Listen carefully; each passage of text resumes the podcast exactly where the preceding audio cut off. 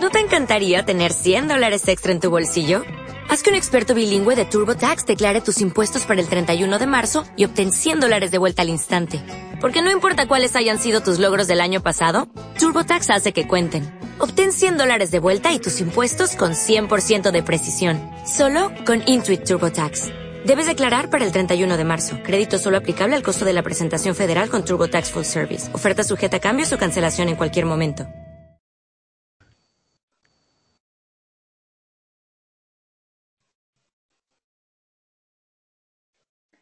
Hola a todos, bienvenidos a un nuevo capítulo, un nuevo episodio de Keep Pounding Show, el podcast donde nos dedicamos única y exclusivamente a los Carolina Panthers como siempre me gusta decir, el equipo de, nuestros amores en el fútbol americano.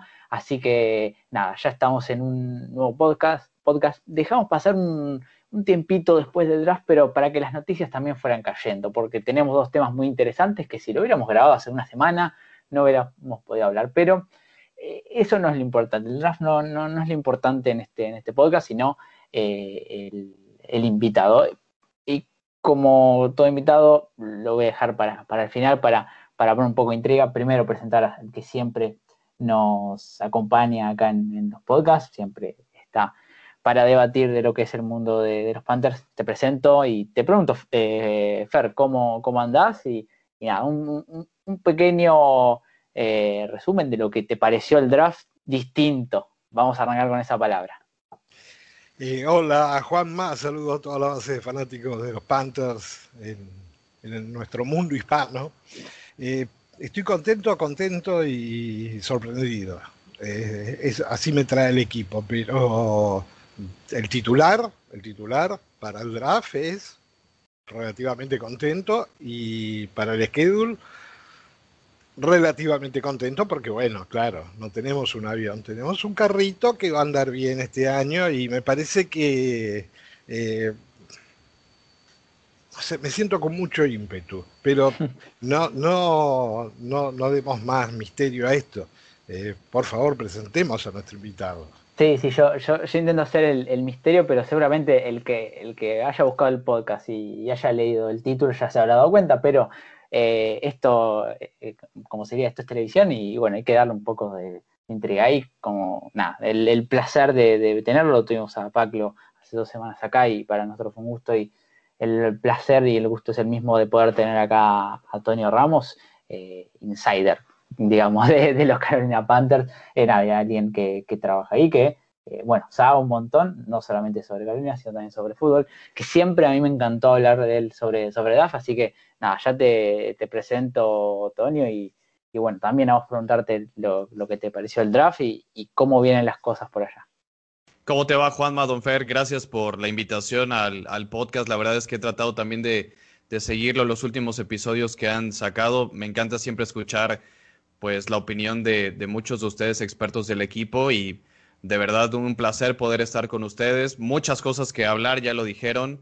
Eh, lo que podemos seguir repasando del draft, la estrategia que tuvo eh, Scott Fitter y, y Mari Herney, que pudimos también charlar con ellos en algunas ruedas de prensa. Ya se acerca el rookie minicamp, que, bueno, hoy que estamos, que es ya 13 de mayo, ¿no? 13 de mayo, mañana 14, si lo están escuchando en, en tiempo real, cuando lo estemos grabando nosotros, pues ya quizás ya estará arrancando el rookie minicamp que es una sesión importante para algunos de los novatos que tanto fueron drafteados como los undrafted rookies que van a tener el primer acercamiento a instalar el programa con los coordinadores y con Matt Rule. El calendario eh, es, muy interesante después lo que vamos a tocar el calendario y varios puntos por ahí interesantes. Siempre es el, punto de partida ya después de, tener el draft, de tener el, calendario pues creo que se empieza a palpar mucho más fútbol americano y, nada, como les digo, muchísimas gracias por, por la invitación. No, para, para nosotros un, un gusto y, y bueno, un, eh, un, rookie minicamp que va a estar sobrepoblado de jugadores realmente porque eh, entre los que se rafteó y entre los que llegaron a la Association, que no fueron muchos, pero bueno, también eso fue una tendencia en toda la NFL, ¿no? No hubo muchos equipos que, que realmente tuvieran eh, una gran cantidad de Association, quizás únicamente Seattle, pero bueno, Seattle tuvo tres picks del draft, así que era entendible que, que sumaran. Pero eh, vamos a hablar de algún tema que todavía no mencionamos para escuchar opiniones y... para, más polémica. para más polémica, eh, habló en declaraciones eh, Teddy Bridgewater eh, con Patrick Peterson y alguien más que no recuerdo en un programa que, que bueno, nada, se ve que está siendo popular porque he visto varias entrevistas yo con, otros, ahora no recuerdo el nombre del programa, pero nada, Teddy habló con ellos y hubo una frase, un diálogo bastante polémico, bastante sorpresivo respecto a la forma de trabajo de mm, sobre todo Joe Brady, lo, lo, critico sobre todo a, Brady, también obviamente involucra a, eh, a Matt Rule, pero, bueno, hablando sobre que Carolina no practicaba eh, two, eh, drills ni em, em, situaciones de red zone. Eh, así que, mm, y bueno, después salió a, hablar Matt Rule por, por un tema, en realidad por el calendario salió a hablar, pero bueno, obviamente la pregunta iba a estar ahí, que él dijo que no iba a hablar mal de ningún jugador eh, que no estaba en el equipo, eh, y que estuvo hace poco en el equipo además, y, bueno, dejó ahí la polémica, no, no, no, no, no le agregó nada más. Así que nada, preguntarles a ustedes principalmente el, eh, cómo tomaron la, sobre todo la declaración primero de Teddy y, bueno, después las repercusiones que tiene obviamente eh, el que, bueno, el, el coreback, el titular del 2020 de Carolina eh, haya dicho que no se entrenan eh, situaciones importantes y determinantes para, un equipo. así que nada, el primero que quiera que se meta. Bueno, me meto yo que no voy a traer repercusiones porque por acá no hubo. Entonces lo que digo, lo que digo es lo siguiente.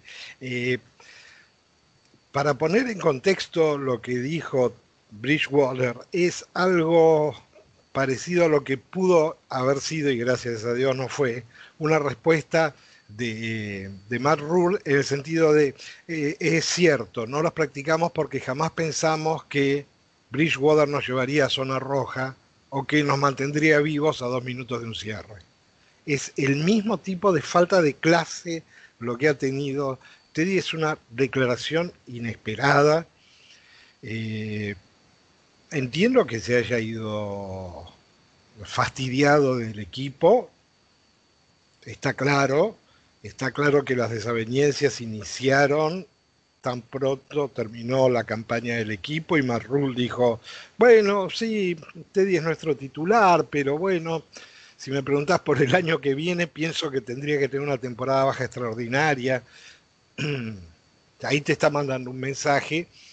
Eh, cuando creo que pusimos todas las fichas para buscar a, Stafford, quedó totalmente claro que Bridgewater estaba simplemente eh, proyectando calentar la banca y bueno, finalmente la trade con, los Jets por Darnold y nada. Era lógico que después de, lo que pasó semanas antes con Stafford, el tema de, de Bridgewater pidiéndole a su, a su representante que le buscara un club de moro desesperado, era obvio para todos. Eh, yo lamento profundamente que este chico haya tenido ese tipo de manifestaciones, porque eh, simplemente hablan mal de él. O sea, nadie en juicio puede pensar que lo que exteriorizó sea cierto.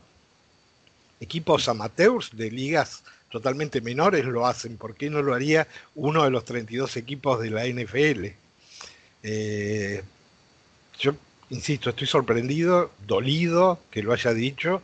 Eh, en este programa lo, hemos defendido hasta lo indefendible, a pesar de que ustedes saben claramente que el día que lo contrataron hice berrinches todo el día. Eh, pero después, bueno, dijimos, ya está, es lo que tenemos. Vamos adelante con él. Después lo quisieron prender fuego, pero acá lo mantuvimos. Eh, y nada, ahí lo tenemos haciendo esto y digo, qué mala experiencia este matrimonio de, Carolina con, con Teddy, ¿no? Pero bueno, Toño, allá que se habló, me imagino que debe haber estado mucho más picante la cosa. Sí, y aún así muy hermético todo. Eh, Matt Rule realmente muy diplomático en las declaraciones de ayer, no se quiso meter mucho en eso, se dedicó a contestar preguntas explícitamente del calendario. Creo que la declaración de Teddy fue muy desafortunada por el timing, por el momento después del trade, cuando sabes que ya consiguieron a Sam Darnold, cuando te están cediendo a los Denver Broncos. No me gustó que señalara a Joe Brady cuando Joe Brady fue el que lo llevó a Carolina, ¿no? ¿Cuánto dijimos que Joe Brady lo había pedido porque tenía familiaridad con el sistema de Nueva Orleans, estuvieron juntos y expresamente Joe Brady se lo pidió a Mari Herney y a, y a Matt Rule, que era el mariscal de campo indicado para su sistema y que salga ¿no? meses después de una temporada que no funcionó como ellos hubieran querido a señalar al propio Joe Brady porque lo hizo de una manera como que muy, muy para apoyarlo, ¿no? Para que mejore, como un consejo, ¿no? Todavía se lo hace ver como, como una manera eh, que tiene un campo todavía por mejorar, eso también hay que decirlo. Tampoco podemos rasgarnos las vestiduras por el equipo y solo eh, defender a los nuestros, que lo vamos a hacer, pero es entendible que tanto Joe Brady como Matt Rule era su primera temporada en la NFL. Hay muchas personas que se ponen a decir, bueno, es que en el college nunca se definen los partidos en los últimos dos minutos y por eso es que el equipo no practicaba el, two-minute warning. Es absurdo realmente creerlo, ¿no? Como dices, Fer, todos los equipos, por supuesto que practican escenarios, situaciones de partido, y tampoco es descubrir el hilo negro que fue el tendón de Aquiles del equipo, las posesiones tardías cuando el equipo tenía el balón en sus manos y los partidos estaban por una posesión, que a veces es muy ambiguo decir una posesión, ¿no? Porque son ocho puntos, pues sí, pero tienes que hacer la conversión. Aunque bueno, en, partidos así ajustados, Carolina estuvo con dos ganados y nueve perdidos. Y tampoco hay que señalar solamente a Teddy en estas, insisto, declaraciones desafortunadas, porque yo recuerdo muy bien ese partido contra los vikingos de Minnesota. No fue problema del cocheo. La intercepción que tira en zona roja en la primera mitad, cuando el equipo recupera un punt, un muff eh, de los Vikings que estamos en la yarda 5, Teddy Bridgewater fue incapaz de conectar tres pases. Eh, el fumble contra Green Bay. Digo, no estoy aquí para señalar solamente lo que hizo Teddy y eh, los errores que haya tenido en zona roja, ¿no? Pero hay muchos ejemplos. Un pase pantalla que voló a McCaffrey en contra de los bucaneros de Tampa Bay en ese partido que McCaffrey se lesiona.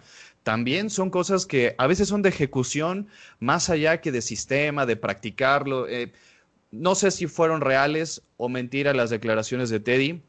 Simplemente a mí me parece muy desafortunado que él después de que el equipo le dio 60 millones de dólares, que invirtió mucho en él, que pujó, que lo defendió, que le dio un sistema, que Joe Brady lo pidió, no me parece nada profesional que salga a, señalar de esta manera al staff de cocheo, que es un staff que tiene mucho que mejorar, por supuesto, pero que todos estos problemas de efectividad en zona roja, de perder el balón y la oportunidad de empatar o ponerse arriba en los últimos dos minutos del último cuarto no es explícitamente de Teddy ni tampoco del staff. Así que sí, sí siento un pesar igual al, de, al de usted, Don Fer, que no me parece que haya sido el momento indicado para que Teddy dijera esto. Y qué bueno que Matt Rule no le dio la importancia de vida y, le dio eh, pues la bendición, ¿no? Que él siga con su carrera y nosotros con la nuestra. Sí, sí. Em, más dulce, yo también imaginaba que, no iba a, tomar parte ni, a buscar más polémica. Eh, creo que, a ver, eh, yo lo veo como mm, coincido sobre todo por lo innecesario que fue el, el, timing, sobre todo lo, que decías vos, Tonio.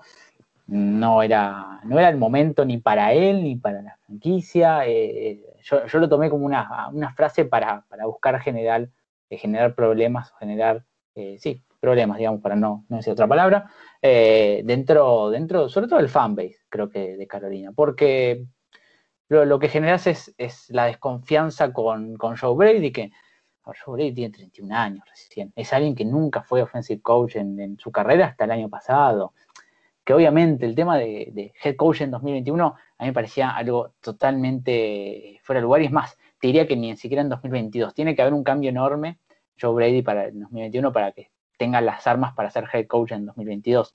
Em, entonces, y, y, mismo en, 2020 también tuvo bastantes errores. Hay partidos donde se ha equivocado en, play calling, que a veces se volvía, se volvía, muy repetitivo en algunas llamadas. Pero bueno, son cosas que se, que se van a aprender.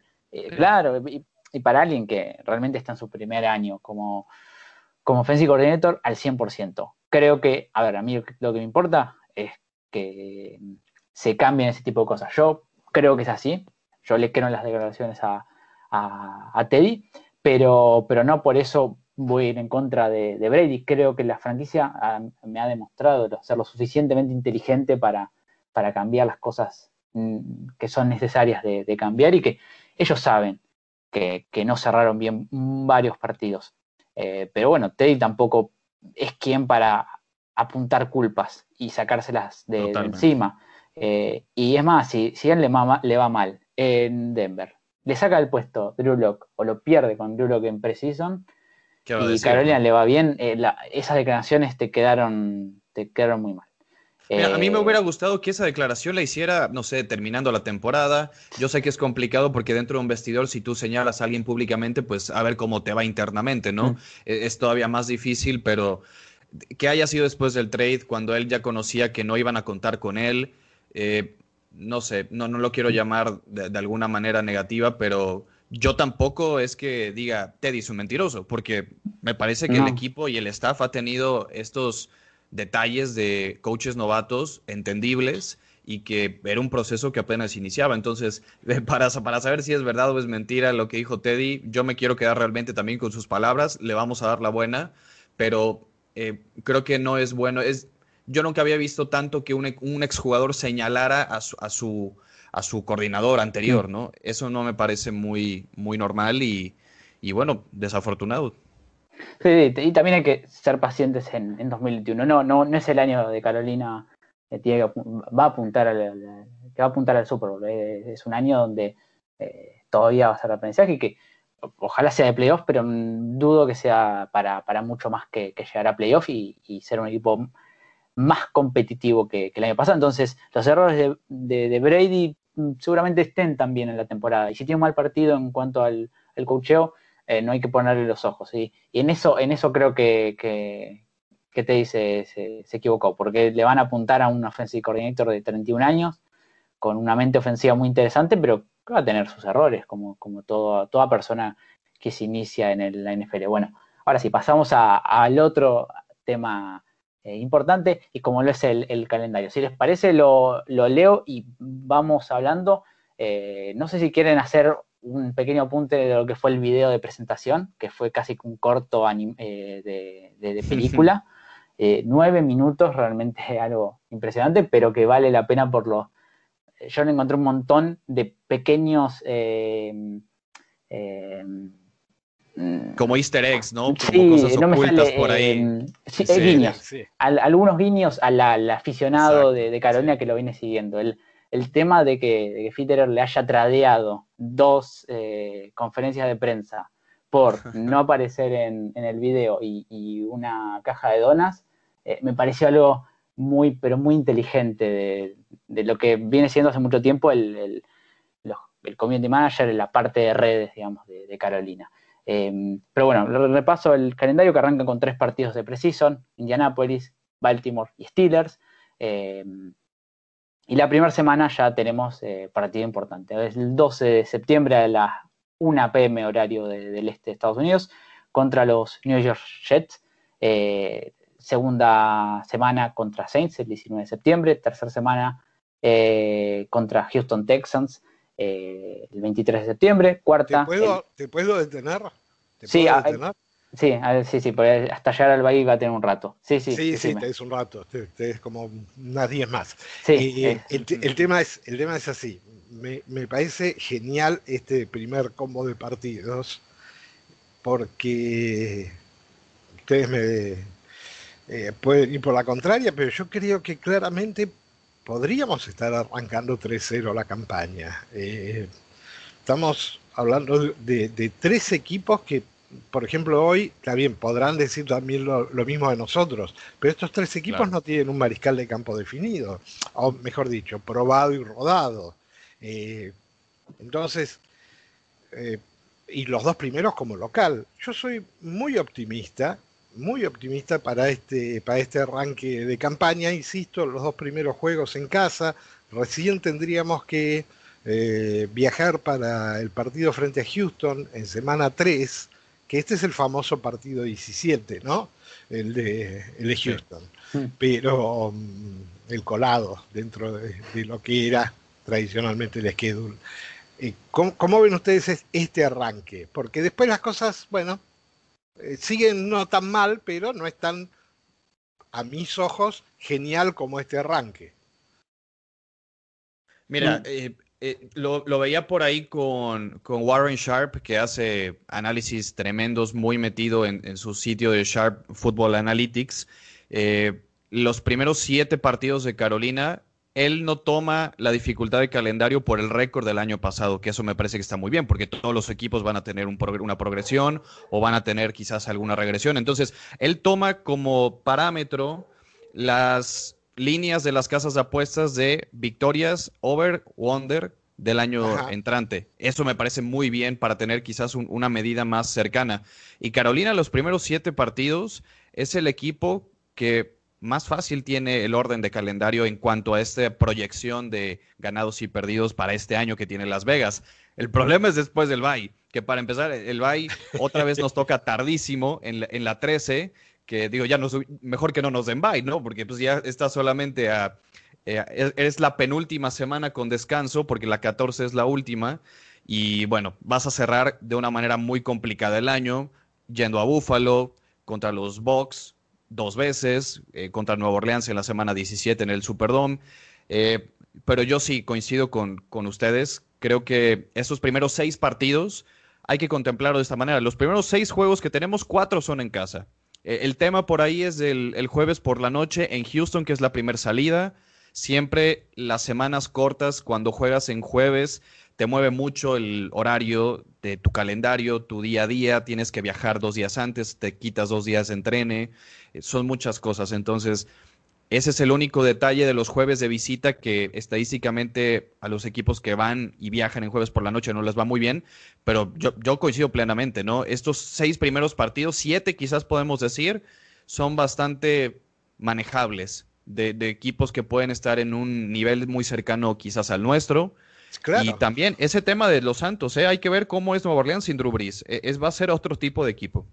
Sí, sin duda. Eh, ahora que, nombraste el, juego del jueves por la noche y el descanso y demás, hoy leí un artículo muy interesante sobre, sobre esto justamente, que Carolina es el equipo más beneficiado, más beneficiado eh, por sobre todos sus adversarios de modo conjunto, con un total de 13 días más de descanso a lo largo de toda la campaña que sus rivales. Y, esto era, yo no lo sabía, por cierto, es una marca de liga.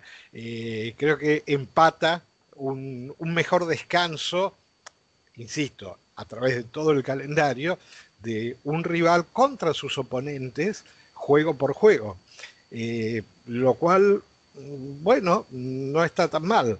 Eh, y sí, dos cosas. Por un lado, es cierto, tenemos el bye muy tardío, pero tal vez lo tengamos si llegamos con pretensiones en un buen momento, porque ahí estamos en medio de un tiroteo feroz. Ahora lo vamos a ver. Creo que realmente, si nos hubiese tocado en semana cuatro o cinco, no sé, este año donde arrancan los, los. En las seis me parece que arrancan. En las seis recién, bueno. Eh, es como que, bueno, estamos en medio de este tramo donde, como bien dice Toño, eh, los rivales uno los, va leyendo más de ellos, un poco la idea que uno te trae, y dice, bueno, pero a este equipo yo lo puedo enfrentar, y a este equipo lo puedo enfrentar, y a este equipo lo puedo enfrentar, hay que ver después darnos en campo que nos da, ¿no? Pero en principio no es un, bueno, eh, primer triunfo en semana 7 y con suerte, no, acá podemos entrar... Eh, fuerte en la campaña, por supuesto que después se notará el qué tan, qué tan largo podemos dar el, paso y como antes decía Juanma, tal vez no estemos para grandes cosas ya, pero claro, claro. Es, parte del camino. Eh, pero bueno, yo interrumpí y nos fuimos por las ramas, Juanma. Estábamos en semana 4.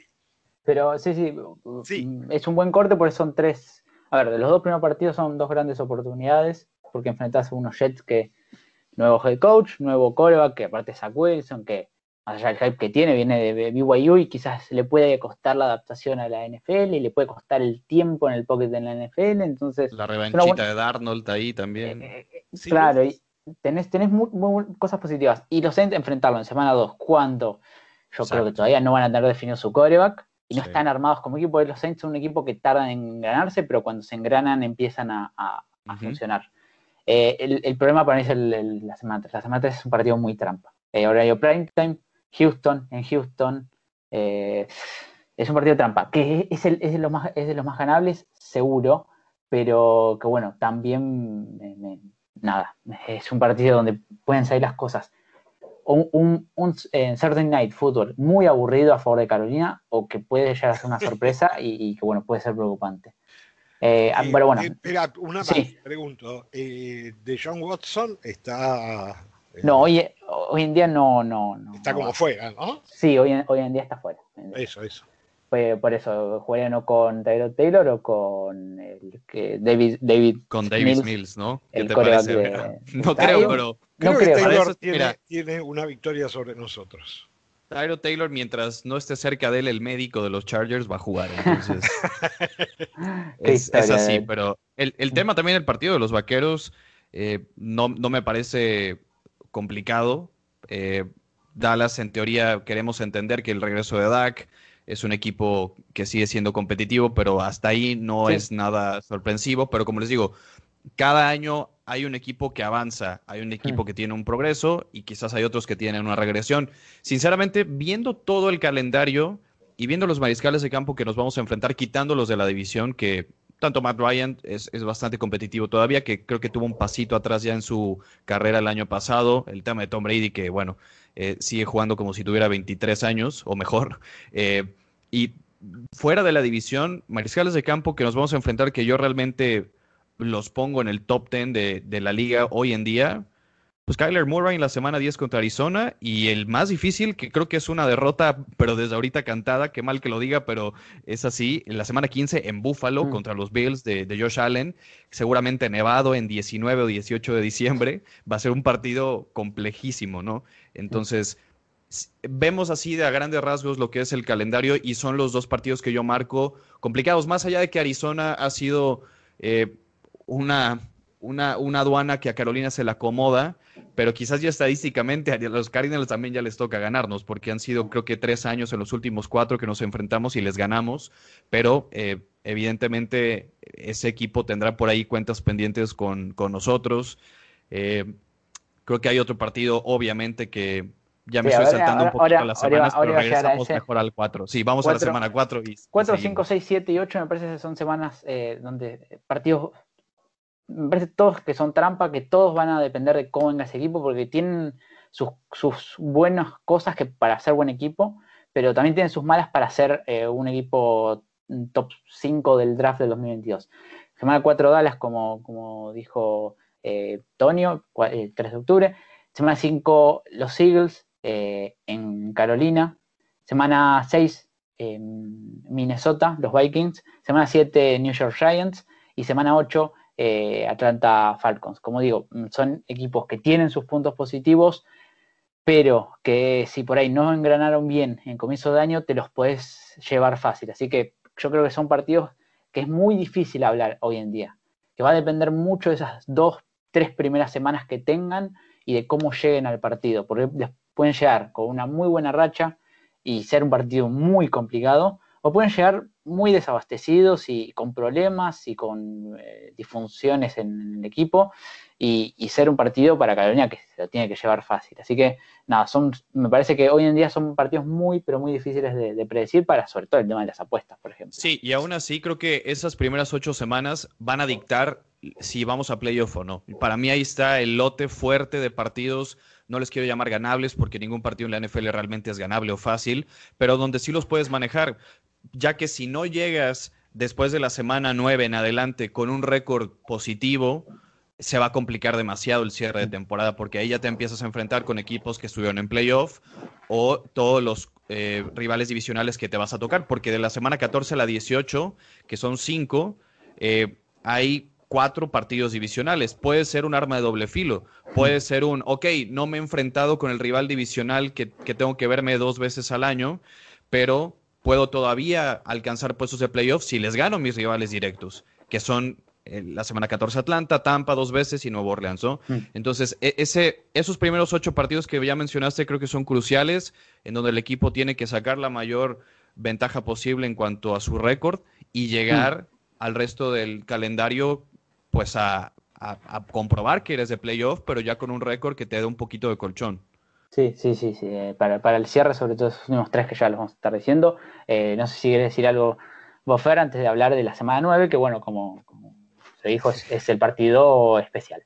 El partido del morbo. Eh, no, adhiero fuertemente a lo que antes dijo Toño. Si te pones a pensar en estos equipos, salvo Atlanta, y habría que ver cómo llega ya promediando la campaña a Matt Ryan, nada te preocupa de modo fuerte en cuanto a lo que puede ser el andamiaje ofensivo del rival. Eh, por eso mm, sentimos que estamos a tiro de todos esos juegos. En algunos claramente que debemos ser favoritos, mm. salvo que tengamos una manifestación de que no tenemos quarterback. Bueno, esperemos que eso no pase, o que se te lesione dos o tres jugadores importantes, pero esperemos que eso no pase. Entonces, dentro de una temporada razonablemente normal, con alguna baja que siempre hay, pero que no sea algo muy fatídico, nosotros tendremos que estar llegando bien pisados a recibir a eh, un viejo conocido de semana 9, ¿toca? Sí, semana 9, eh, el 7 de noviembre, contra los New England Patriots, eh, el equipo que se espera que sea de, Cam, que la verdad es que espero que, sea de Cam y que, sea un Cam Newton versus Panther en Carolina. Eh, nada, un partido del Morbo como ustedes dicen, y bueno, me parece una fecha importante para, para marcarla, como así también, como lo dijo Tony, contra Bills, también parece una fecha importante, quizás con menos morbo, porque al final los ex Carolina no están en la cancha, o bueno, va a haber, va a haber en la cancha, pero el, importante, digamos, va a estar en el sideline o, en el palco eh, viendo, viendo el partido, como es el, front office. Pero nada, un, partido contra New England que puede o no tener sus, sus connotaciones eh, emocionales, porque, porque, bueno, como digo, quizás Cam no llega siendo el coreback titular, pero bueno, hoy en día es el partido del morbo. Sí, sé que perdimos la final contra ellos, pero contra Belichick estamos 4-3.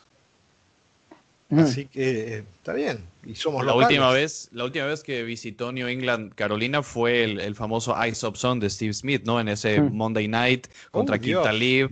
Eh, la jugada polémica también de Rob Gronkowski y Luke Kuechly, que no quiero decirlo, pero era interferencia probablemente esa última jugada. Eh, Siga, siga, siga, siga. Sí, Ted Ginn Jr. también tiene una jugada muy buena al, final de ese Monday Night. Creo que eh, a Carolina no quiero decir que le ha ido bien contra New England porque sabemos lo que pasó en aquel Super Bowl en 2003, pero en temporada regular creo que han sabido sortear un poquito eh, el enfrentarse a un equipo de la envergadura de New England, que va a ser dentro de todo, sabemos que lleva un proceso distinto, lo de Mac Jones. Yo, yo aquí no quiero aguarles la fiesta, pero en una de esas, ya semana 9, no sabemos si Mac Jones ya puede tomar la titularidad o, si pasa algo con Cam, no empieza a jugar bien. Si el partido fuera en la semana 3, yo les digo, por supuesto mm. que es el reencuentro de Cam Newton en Charlotte, ¿no? Siendo la semana 9, todavía no estoy tan convencido. Yo quiero creer que el equipo, por supuesto que Cam va a arrancar la temporada y que va a ser el titular en Patriotas, pero quiero ver cómo es que se sigue dando ya su segundo año con Bill Belichick, que ya es un equipo bastante mejorado que ya tiene no las suficientes herramientas todavía, pero sí una buena línea ofensiva, dos alas cerradas buenos, el cuerpo de receptores sigue siendo bastante eh, normal el que tiene New England, pero defensivamente, claro que, Patriotas va a mejorar, regresa a Hightower, algunos de los opt-out, etcétera, ¿no? Ese para mí es el partido parteaguas, ¿no? El 9, el 9 la semana 9, que es eh, que hay 7 de noviembre, es para mí el punto de inflexión en la temporada para definir hacia dónde vamos a ir y sobre todo por la connotación y lo, lo, polémico que va a ser ese partido. Juego o no Cam Newton, el reflector va a estar ahí. Y creo que esa semana 9 para mí es, y curiosamente ya ahora con una semana extra, es exactamente la mitad del calendario. Mm. Entonces a partir de ahí creo que sí es el, el, lote fuerte de partidos que, ya vamos a platicar. Sí, y, bueno, ahora una seguidilla de cinco partidos que, eh, nada, de semana 10 contra los Arizona Cardinals en Arizona, eh, así que va a ser el horario de la tarde de la, NFL. Sí, eh, tarde. El único. sí, el, único, hay un único tarde y un único noche. Realmente Carolina no ahora. Hace, hace tiempo que no, no es flexible en, los horarios. Eh, semana 11, Washington Football Team, otro partido con, con, notaciones de, ex, en este caso, ex personal de, Carolina. Eh, va a ser también en Carolina, así que Ron Rivera va a volver a, eh, Carolina, va a volver al Bank of American Stadium. Y bueno, también un partido especial. Semana 12 contra los Dolphins en Miami. Semana 13, bye week, tarde, como bien lo mencionaba Tonio al comienzo. Em, Hagamos un pequeño semana... porque ahora después viene, ya lo que viene después es muy duro. Y, bueno. Cardinals, Washington Dolphins. Eh, tenemos que tener nuestros, nuestros puntos en la bolsa a esa altura de la campaña. Bien dijo Toño, de algún modo siempre nos hemos acomodado para donde fue el viento cuando enfrentamos a Arizona y nos hemos quedado con el puntito, pero en algún momento eso se detiene y sí, podría bien ser este año el mejor juego del año pasado fue frente a los Cardinals. Y, y bien entrados en la campaña, eh, yo creo que es un partido como para mirarlo con cierto recelo. Eh, después tenemos que el de Washington, creo que es como para levantar un poquito la, moral del equipo, de local, ese juego, tendríamos que estarlo tomando. Por supuesto. Es el partido de Matt Rule, ¿eh? Fer, ese, ese partido es de Matt Rule. lo que no lo va a querer perder como el año pasado, que ya le ganó a Rivera a ella en, Maryland, que fue el partido que yo creo que nadie quería ganar, porque qué, qué juego, ¿no? Sí, tal cual. Y cómo nos, cómo nos, nos trastocó tantas ideas a la hora del draft, esa victoria inexpresiva al final de cuentas. Y contra Dolphins, bueno, yo acá tengo una visión bastante parecida a la que tengo contra, con, en el partido con los Cardinals. Eh, los Dolphins fue el último equipo al que le logramos ganar eh, de, toda la NFL y nos llevó muchos años. Y lo hizo eh, recién en épocas de Cam Newton en Miami, ganando un partido de casualidad sobre el último. Sí, recuerdo.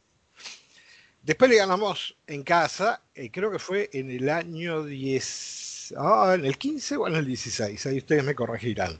Ah, no, en el 17, la última vez que fuimos a playoff. Y fue un desfile, un lunes por la noche. Un desfile. Sí, que eh, estaba jugando Jay Cutler y Luke Kuechly tiene una intercepción antes del medio tiempo y en ese partido también se lesiona Curtis Samuel, por cierto, sí, mm. ese es en 2017, exacto. No, me acuerdo del detalle de Samuel. Eh, claro que era su año de novato. Exactamente. y yo creo que vamos posiblemente a otro juego que tengamos que ver con recelo. Pero si a esta altura del partido, esta, este partido con Miami, tal vez sea nuestra tercera derrota, tal vez cuarta. Ah, bueno, te lo firmo desde ahorita, ¿eh? ¿Dónde, estoy fantaseando, claro, estoy fantaseando. Estaría genial. Vamos al Bay a pelear por un lugar, sin duda. Cierras distinto el año, sí. A pesar de que los otros cinco partidos, bueno, salvo Atlanta que lo tenemos en casa, se ven muy, muy difícil. Por supuesto que después de semana 10, todo lo que estemos hablando hoy lo estaremos, nos estaremos riendo de eso, porque la temporada fue para otro lado, pero, pero, es lo que, lo que a priori se puede ver, porque bueno, como bien decía Juanma, viene el bye y después ¿qué tenemos, Juanma? Bueno, eh, semana 14 contra eh, los Atlanta Falcons, el, el, partido que, que, queda contra los Falcons va a ser en Carolina. Semana 15 contra Buffalo Bills, eh, todavía está por decidirse la, fecha.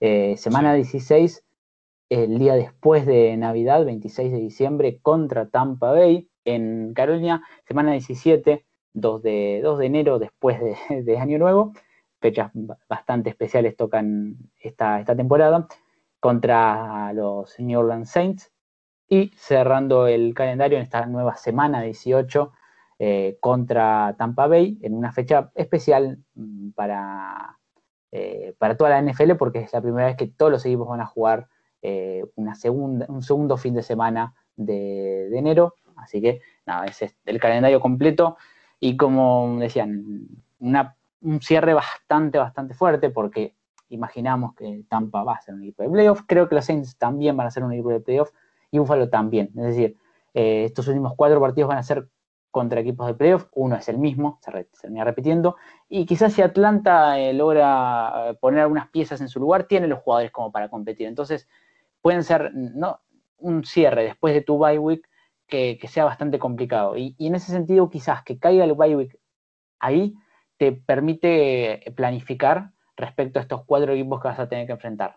Eh, así que nada, va a ser un cierre muy, muy importante. Vamos a ver obviamente cómo llega pero, pero que si llega con oportunidades, eh, nada, eh, va a ser momentos cruciales y, hasta puede terminar, sí, obviamente, en el hipotético caso de que termine llegando a playoff, haciendo un buen cierre de temporada, puede llegar con mucho hype el, equipo, así que nada, es, un cierre que te puede elevar y mandar para arriba o te puede hundir. Sí.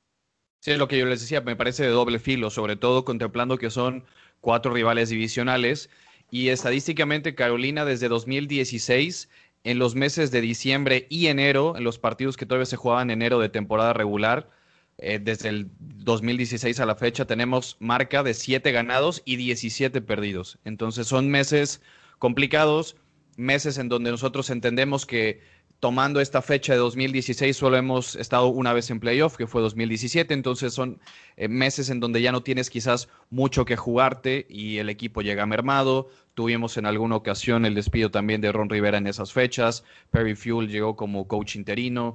Eh, ha habido muchas circunstancias alrededor de estos meses en los últimos años que no ha sido lo más favorable, obviamente porque no acumulaste la mayor cantidad de victorias en el primer medio de la temporada para realmente tener con qué jugar, ¿no? Y ya lo dijeron, si tú logras tener un récord positivo y con posibilidades de playoff en las últimas cinco semanas, pues por supuesto que juegas con una mentalidad y un porqué, ¿no? Hay, hay, un propósito por qué cerrar bien el año. Entonces, es importantísimo, por eso para mí los primeros ocho partidos, ese juego contra Nueva Orleans que siempre o nos barren o nos sacan uno mínimo, eh, que sea en la semana 2 es muy bueno para, como decía Juanma, no tomes a la máquina de, Sean Payton sin Drew Brees, que hay que verla no tan aceitada. Yo del tema de los Atlanta Falcons, habrá que ver cómo Arthur Smith implementa su sistema en su primer año como head coach, que realmente que con Tennessee ha hecho cosas fantásticas como coordinador ofensivo.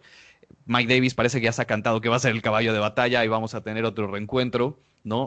Y eh, Kyle Pitts contra JC Horn me parece una rivalidad muy bonita que vamos a tener en la división varios años. Se conocen del college, los dos jugaban en contra en el SEC, eh, South Carolina contra Florida muchas veces. Hay, tintes muy interesantes en, todo el calendario, pero tenemos que enfocarnos siempre, y parece cliché, pero es la realidad, en los rivales divisionales. Y de la 14 a la 18, eh, creo que es, es justamente lo que les decía. Llegas todavía con un poco de aire, y esta doble navaja de doble filo de decir, bueno, me quedan los cuatro partidos divisionales al fin de temporada, si los gano me meto, casi, casi. Y, ahí puedes acortar muchas cosas. Por más que te haya pasado eh, mala factura en la primera mitad de temporada, pero eh, cerrar con los rivales divisionales puede ser algo, algo bueno o algo malo, pero todo dependerá de estos primeros ocho juegos, sin duda, para mí.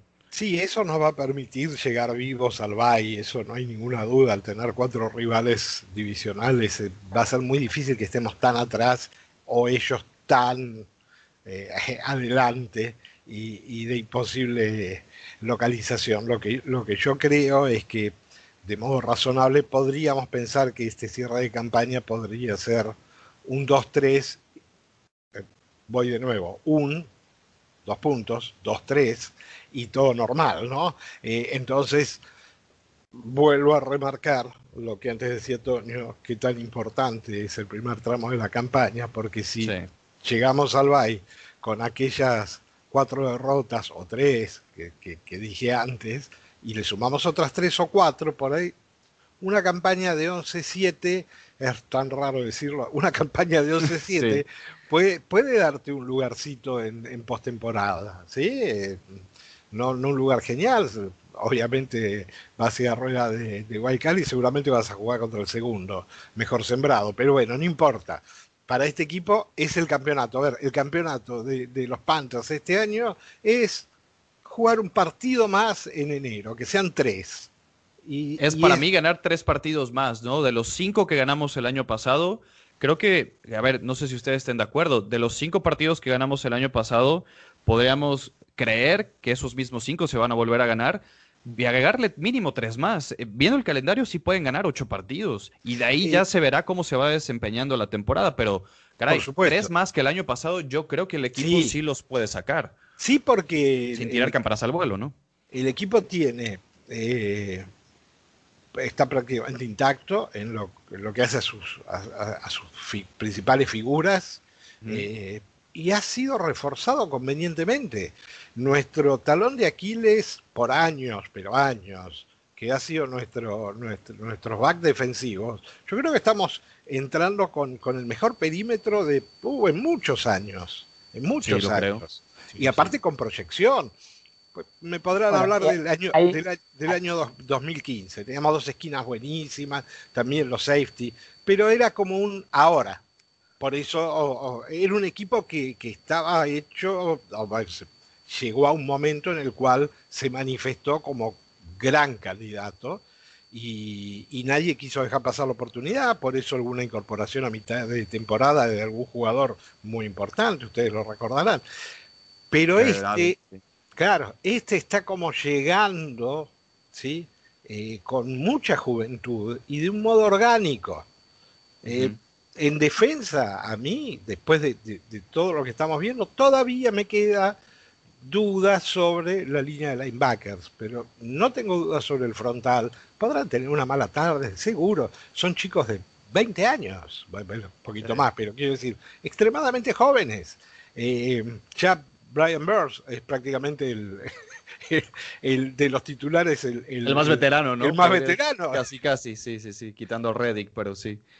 Tenemos, tenemos una línea de back defensivos buenísima, en, el cual ya el que, al que hay que mirar medio de reojo es a Dante Jackson. Y, y, tenemos en ofensiva también nuestras cartas. Ya lo hablaremos en otro momento cuando estemos dedicándonos al equipo. Y disculpen por esto porque no tiene nada que ver con el schedule propiamente dicho, pero eh, remarco lo que dice Toño. Claro que estamos en condiciones de, de, a ver, de llegar al 0.50, yo no, eh, no, no va a haber 0.50 este año, salvo que empatemos un partido. Pero 8 o 9 victorias 8 victorias, yo no, tengo, no tengo ninguna duda de este. Así lo marcó Las Vegas, ¿eh? También. Sí, sí, sí. Y, y, y, como, y como ustedes, a ver, hablamos permanentemente con los chicos. Ustedes saben que yo fui por tres victorias hace dos años, por tres victorias el año pasado. Bueno, quedé un poco corto, eh, por suerte. Y, pero este año yo estoy ahí, eh, aclaremos. Eh, por eso digo que si metemos no nueve, sino diez, y por eso un 10, hasta con un 17 me animo a ir a pelear un, boleto en la nacional. Y, para, para este equipo llegar a postemporada es su campeonato, ah, es su título. En el segundo año de Rule sería fenomenal. Fenomenal, claro, hay que, hay que, hay que contextualizar todo, porque después nos montamos en la bicicleta y queremos ir más rápido que lo que podemos. Eh, no, no, es un equipo en formación. No tiene mariscal de campo. ¿Quieren algo más dramático? No tenemos un mariscal de campo. Estamos trayendo un chico que hace dos años o tres años atrás los Jets depositaron mucha confianza en él, eh, nunca le dio buenas herramientas eh, y él hizo lo que pudo y no pudo demasiado. Eh, Tuvimos un caso así nosotros el año pasado. Mucha fe. Creo que, creo que nosotros le dimos no línea ofensiva, pero sí mejores receptores a, Bridgewater. Pero en el caso de, Carolina es un equipo sin mariscal de campo. Entonces, a partir de ahí, imaginen cuál puede ser la proyección. Que sepamos que este equipo va a andar igual, pero sabemos nosotros, nosotros lo sabemos. Y por eso somos optimistas. What if you could have a career where the opportunities are as vast as our nation, where it's not about mission statements, but a shared mission? At U.S. Customs and Border Protection, we go beyond to protect more than borders, from ship to shore, air to ground cities to local communities, CBP agents and officers are keeping people safe. Join U.S. Customs and Border Protection and go beyond for something far greater than yourself. Learn more at cbp.gov/careers.